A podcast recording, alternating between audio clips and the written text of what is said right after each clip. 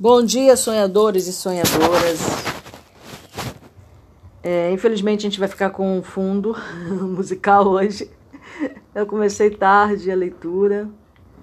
Eu não acordei tão tarde, mas eu acordei tarde. Ontem eu tive dificuldade para dormir, para pegar no sono. Ai. Ontem eu tive dificuldade para pegar no sono. Aí demorei a beça. Mas peguei. Só não pegou, só não chegou. Muito bem. Vamos à nossa leitura, né? Nós paramos ontem no porquê você é um homem moderno envolvido com os pontos de vista e as observações dos homens da antiguidade. Né? É, foi uma pergunta que Carlos fez para ele. Vou ler o último parágrafo, o pedacinho o último ponto do último parágrafo. E em seguida observou que os homens dos tempos antigos tinham uma visão muito realista da percepção e da consciência, porque seus pontos de vista decorriam das observações do universo ao redor. É da onde, né? Foi é, formulado as leis da natureza, por exemplo, né? Foi devido a essas observações, né? Eles não tinham os instrumentos que tem hoje. Os homens modernos, por outro lado, têm uma visão absurdamente irreal da percepção e da consciência, porque seus pontos de vista decorrem de sua observação da ordem social e de suas relações com ela. É, é, outro dia eu estava comentando sobre isso, né, que o maior problema da humanidade é o relacionamento. Então pode-se dizer que o maior problema da humanidade não é exatamente o relacionamento é porque ele está muito atado, muito preso aos relacionamentos. Seja de amizade, seja familiar, seja de ordem de trabalho. Né? A gente vive muito em função do ponto de vista de outras pessoas, dessas, muito em torno, muito adentrado nessa sociedade. Né? Por que está me dizendo isto? Perguntei, né? O Carlos perguntou. Porque você é um homem moderno envolvido com os pontos de vista e as observações dos homens da antiguidade. E nem essas visões, nem as observações são familiares para você. Agora, mais do que nunca, você precisa de sobriedade e autodomínio. Ai, como eu preciso desse autodomínio, gente. Jesus do céu. Estou tentando fazer uma ponte sólida, uma ponte que você possa atravessar entre as visões dos homens da antiguidade e os homens modernos. Reiterou que, de todas as observações transcendentais dos homens da antiguidade, que vêm a ser transcendentais. Relativa à razão pura, tá? É, filosoficamente falando anteriormente a qualquer experiência, ok? Eu não. Você pensava que era isso? Relativo à razão pura, reiterou que de todas as observações transcendentais dos homens da antiguidade, né, relativo à razão pura, a única com a qual eu estava familiarizado, porque ela fora filtrada até nossos dias, era a ideia de vender a alma ao diabo em troca da imortalidade. Uma ideia que ele admitia soava como algo que vinha direto do relacionamento dos feiticeiros antigos com os seres inorgânicos, né? A gente viu isso, que os seres inorgânicos fazem muito essa troca, né? De, de consciência com energia, né? Vamos lá. Lembrou-me de como o emissário do sonho tentara me induzir a ficar em seu reino, a oferecer a possibilidade de manter minha individualidade e autoconsciência durante praticamente uma eternidade. É, toda vez que falo sobre esse emissário do sonho, eu lembro de uma série que está na Netflix muito interessante chamada Sandman, que fala sobre o o rei do sonho, do, do sonho, é do sonho. Como você sabe, sucumbir ao fascínio dos seres inorgânicos não é simplesmente uma ideia, é real. Mas você ainda não percebeu totalmente a implicação dessa realidade. O sonhar, do mesmo modo, é uma coisa real. É uma condição geradora de energia.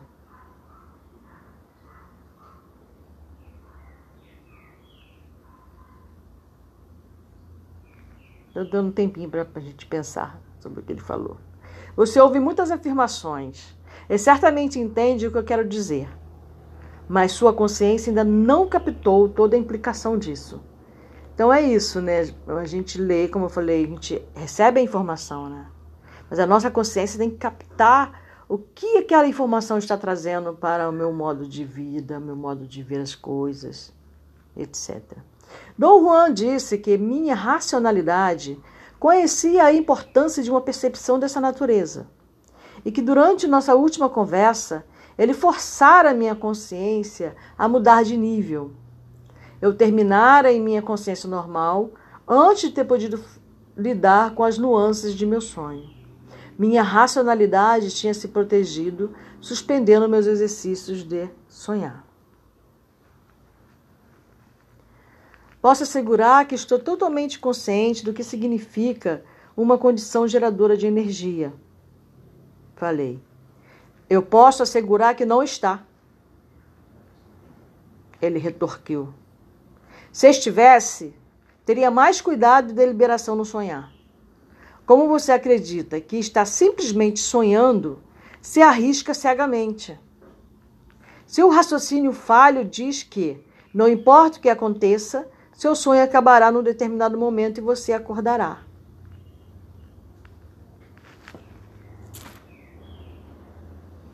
Ele estava certo. A despeito de tudo que eu testemunhar em meus exercícios de sonhar, de algum modo eu ainda mantinha a sensação geral de que tudo fora um sonho. Estou falando sobre os pontos de vista dos homens da antiguidade e dos homens de, e dos pontos de vista dos homens modernos. Dom Juan prosseguiu. Porque sua consciência, que é a consciência do homem moderno, prefere lidar com um conceito não familiar como se fosse uma ideia vazia. Se eu deixasse por sua conta, você veria o sonhar como uma ideia. Claro que tenho certeza de que você leva o sonhar a sério, mas não acredita de fato na sua realidade.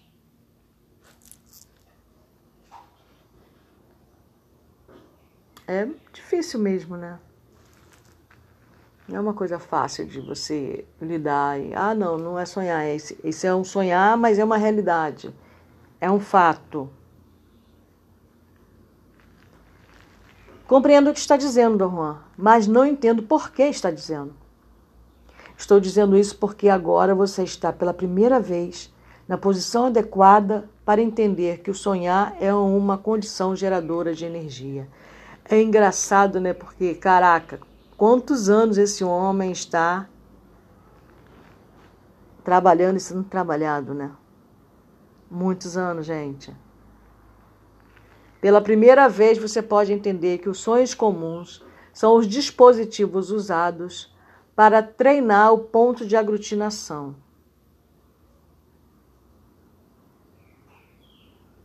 E a alcançar o posicionamento que cria essa condição geradora de energia que chamamos de o sonhar. Então, deixa eu ler de novo para mim mesmo. É, você, é, que os sonhos comuns são os dispositivos usados para treinar o ponto de aglutinação a alcançar o posicionamento que cria essa condição geradora de energia que chamamos de o sonhar. Avisou-me que, como sonhadores entram em mundo reais, para todos os efeitos inclusivos, eles devem ficar no estado de alerta contínuo e intenso.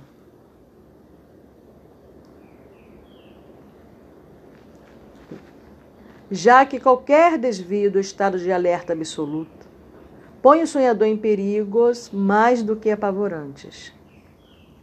Nesse ponto, comecei de novo a experimentar o movimento na cavidade torácica. Ah, tá. É... Ele falou isso da outra vez, né? Mas eu lembro que uma vez ele sentiu esse movimento aí, essa força, e Dom Juan é que tinha dado um, um safanão nele. Mas agora ele está falando de novo, a gente leu ontem que ele falou sobre isso. Nesse ponto, comecei de novo a experimentar um movimento na cavidade torácica, exatamente como se tira no dia em que minha consciência mudara de nível sozinha. Dom Juan sacudiu meu braço com força. Veja o sonhar como uma coisa extremamente perigosa, ordenou. E comece isso agora. Não venha com nenhuma de suas manobras suspeitas. Seu tom de voz foi tão insistente que parei o que quer que estivesse conscientemente fazendo. O que está acontecendo comigo, Dom Juan? O que está acontecendo é que você consegue deslocar o ponto de aglutinação rápida e facilmente. Mas essa facilidade tem a tendência de tornar o deslocamento errático. Controle sua facilidade e não se permita nem mesmo um milímetro de folga.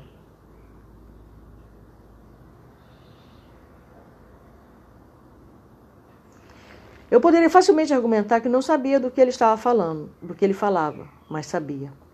Também sabia que só tinha alguns segundos para controlar a energia e mudar minha atitude. E fiz isso. Eu estou pensando aqui numa coisa, mas não vou compartilhar não, mas me veio uma uma correlação, digamos, com o que está acontecendo com ele. Esse foi o fim da conversa naquele dia. Fui para casa e durante praticamente um ano repeti fielmente todos os dias o que Dom Juan me pedira para dizer. Um ano. A gente começa aí a, a entrar no mundo do sonhar através da ayahuasca, sapito, cambô, até rapé também, um grau menor jurema preta, cogumelo, hoje chamado de cogumelo mágico, é, merriru, merriru, e, e, merruana, e não sabemos o que estamos fazendo, né? E aí a gente começa a fazer isso um ano, dois anos, é, uma vez por mês, uma vez a cada sete dias, uma vez, duas vezes no ano, varia aí. E aí a gente começa a, a calibrar, né? Nosso emocional, nosso psicológico, nosso ser, digamos assim. E, e às vezes a gente faz isso uma única vez e já quer alcançar o resultado. A gente se empolga, né? Porque a gente sente uma modificação né, no nosso ser. Né? O, o soro da felicidade está bem forte, está fluindo, digamos assim. E, e aí a gente percebe que outra pessoa deu uma mudada no seu comportamento, no seu ponto de vista, etc. Mas a gente quer que essa pessoa continue assim durante todo o processo da vida dela, né? Que numa única vez em que ela acessa esse mundo através da ayahuasca, por exemplo, ela modifique todo um comportamento de uma eternidade, né? Você vê que ele, eu, é, isso aí que ele está falando, né? Que Dom Juan mandou ele fazer, foi falar uma frase sobre o ponto de aglutinação. Fui para casa e durante praticamente um ano repeti fielmente todos os dias que o Dom Juan me pedira para dizer. Um ano para um cara que já viveu tudo o que já viveu. Ele escreveu esse livro dez anos depois de tudo que ele havia vivido. Você vê, né? Os resultados de minha invocação, que parecia uma litania, foram incríveis. Litania oração em que se pede a Deus ou aos santos para intercederem pelos fiéis, como substantivo feminino,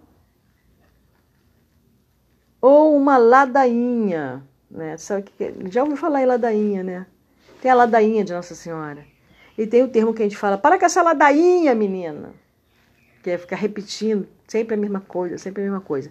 O mantra que, que os hindus né, e as pessoas das religiões aí chamam de mantra, na realidade é uma ladainha. Que a gente aqui no Brasil chama de ladainha mesmo, na língua portuguesa é chamado de ladainha. É, é, é um. Para quem tem um animal de poder, sapo, o poder do, do sapo é justamente. É, é, para invocar o poder de cura do sapo, é justamente é, fazer uma ladainha. Você pode criar uma ladainha, né? Então vamos lá, vamos continuar nossa leitura. É, tive a firme convicção de que ela provocava o mesmo efeito sobre a consciência que os exercícios provocam no, nos músculos do corpo.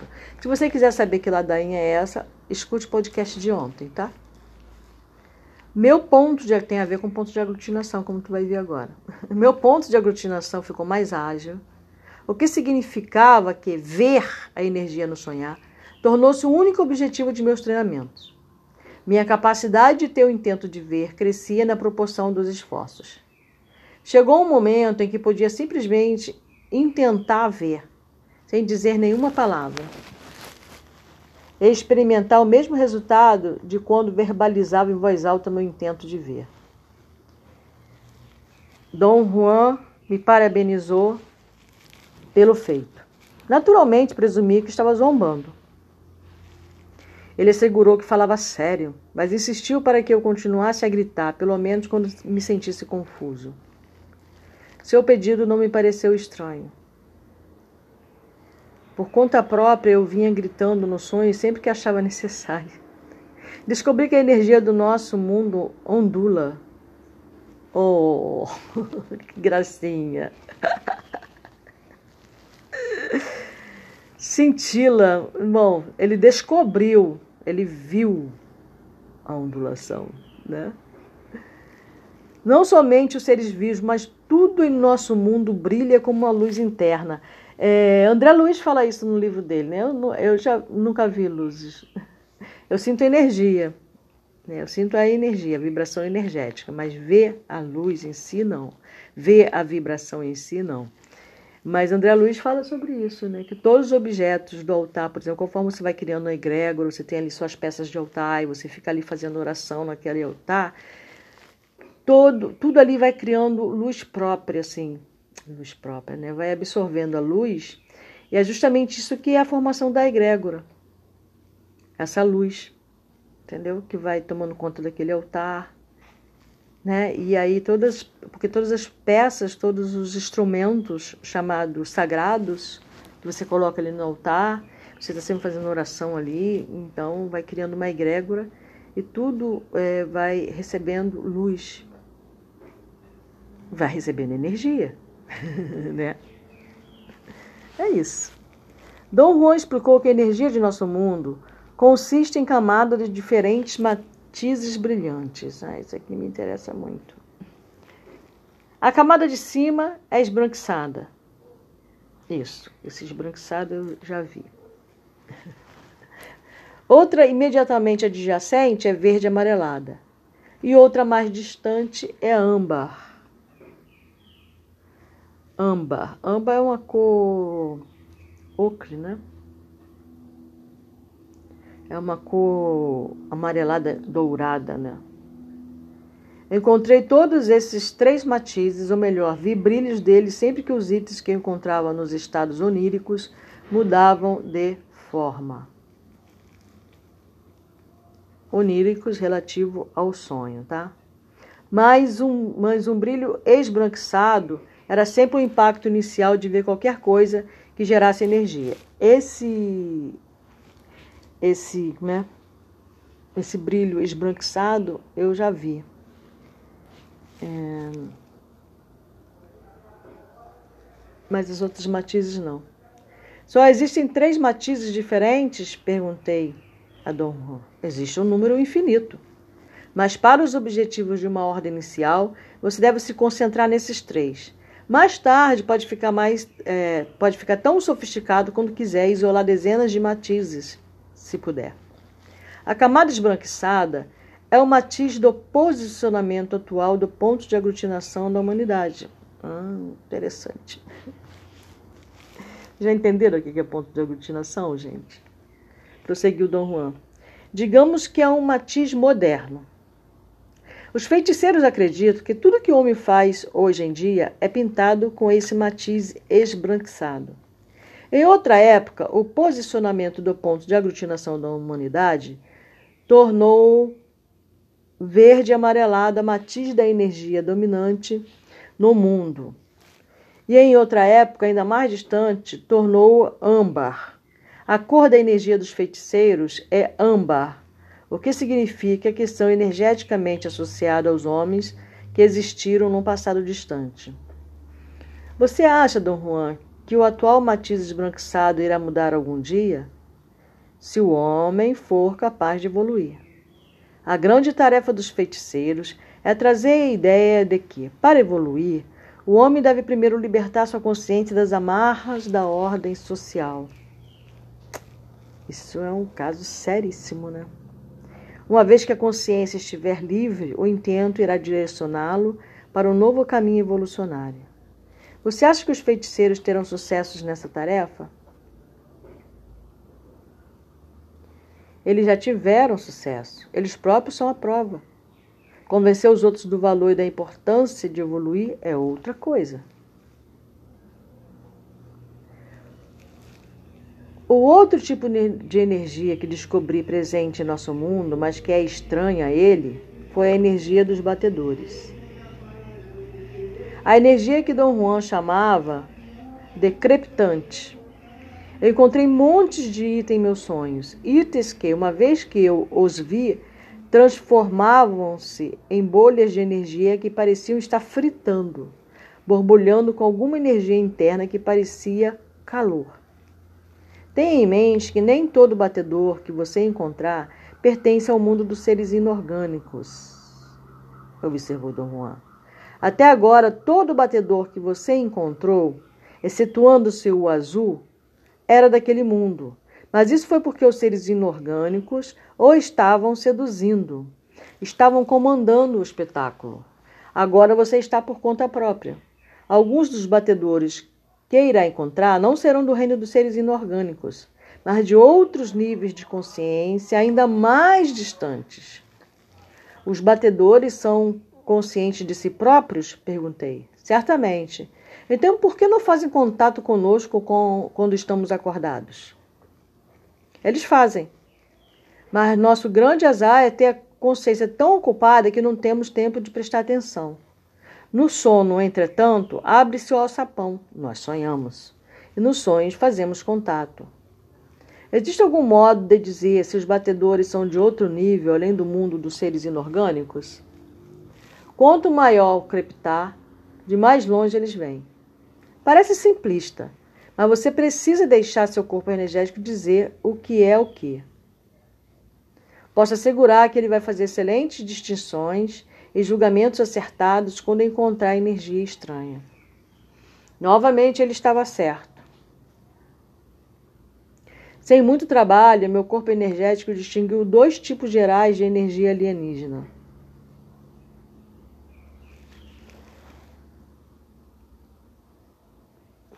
O primeiro é os batedores do mundo dos seres inorgânicos.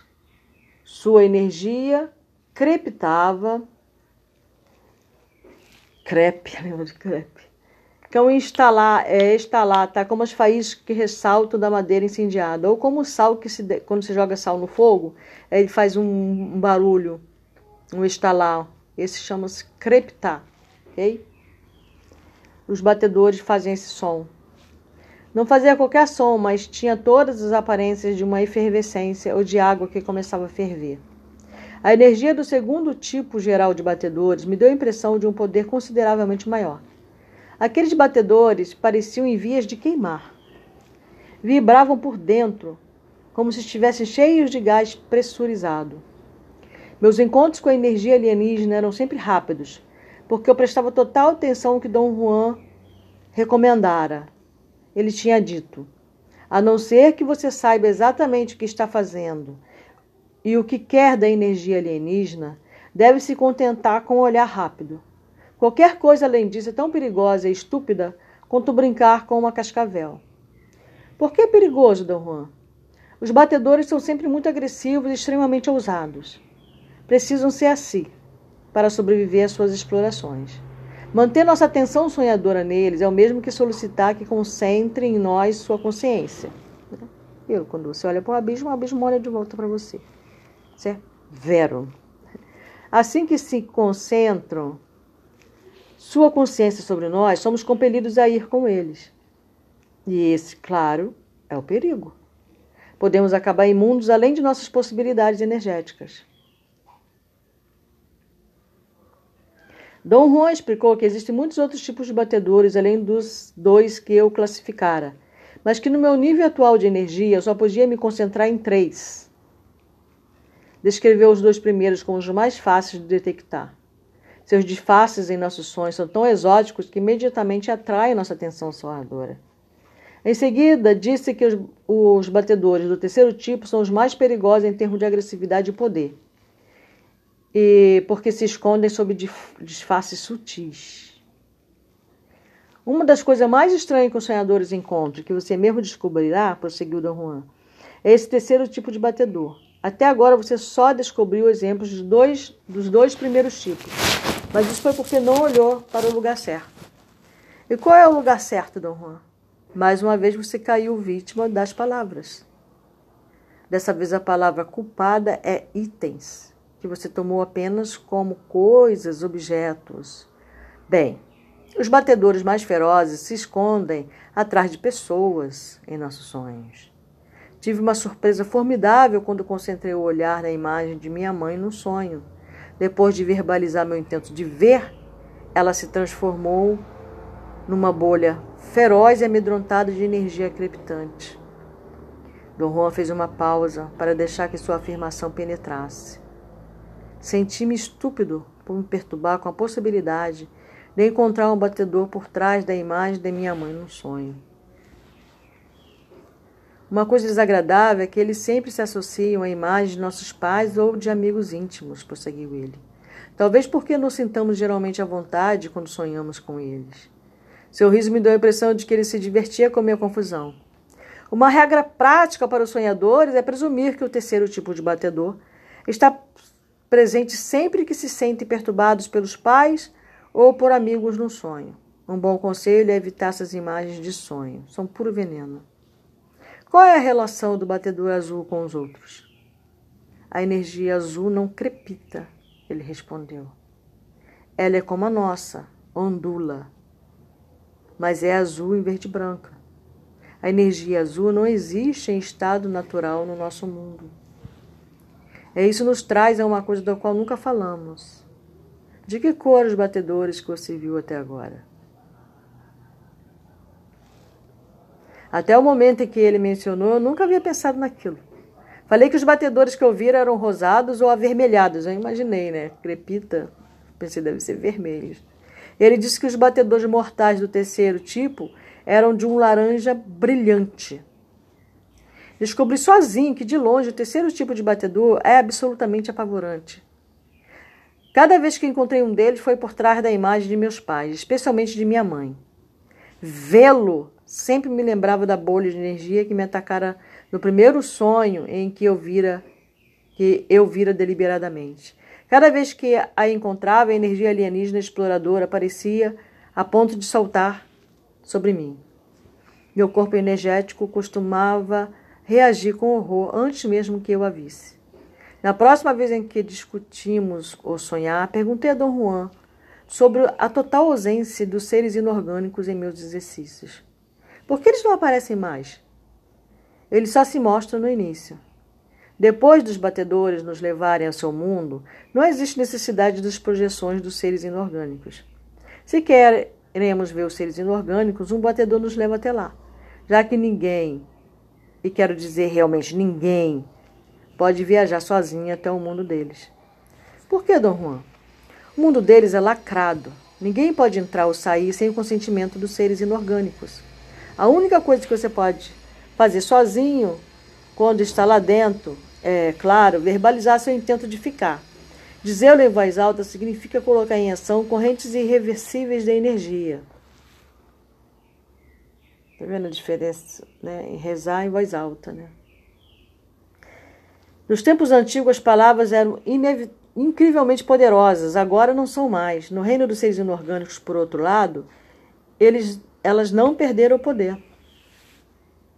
Dom Juan riu e disse que não tinha nada que falar sobre o mundo dos seres inorgânicos, porque eu, na verdade, sabia mais do que ele e seus companheiros juntos. Existe uma última questão relacionada com aquele mundo e que nós ainda não discutimos. Ele fez uma pausa longa, como se procurasse as palavras adequadas. Em última análise, minha aversão às atividades dos feiticeiros antigos é muito pessoal. Como Nagal, detesto o que eles fizeram. Eles buscaram refúgio, covardemente, no mundo dos seres inorgânicos. Argumentaram que num universo predatório, disposto a nos despedaçar, o único ponto possível para nós é naquele lugar. Por que acreditavam nisso? Porque é verdade, disse ele. Como seres inorgânicos não podem mentir, a conversa de vendedor do emissário do sonho é totalmente verdadeira. Aquele mundo pode nos dar abrigo e prolongar nossa consciência durante quase uma eternidade. A conversa do vendedor do emissário, mesmo sendo verdade, não me atrai, falei. Quer dizer que você se arriscaria numa estrada que pode despedaçá-lo? Ele perguntou com uma nota de espanto na voz. Assegurei a Dom Juan que não queria o mundo dos seres inorgânicos. Não importa que vantagens ele oferecesse. Minha afirmação pareceu agradá-lo enormemente. 31 e 31.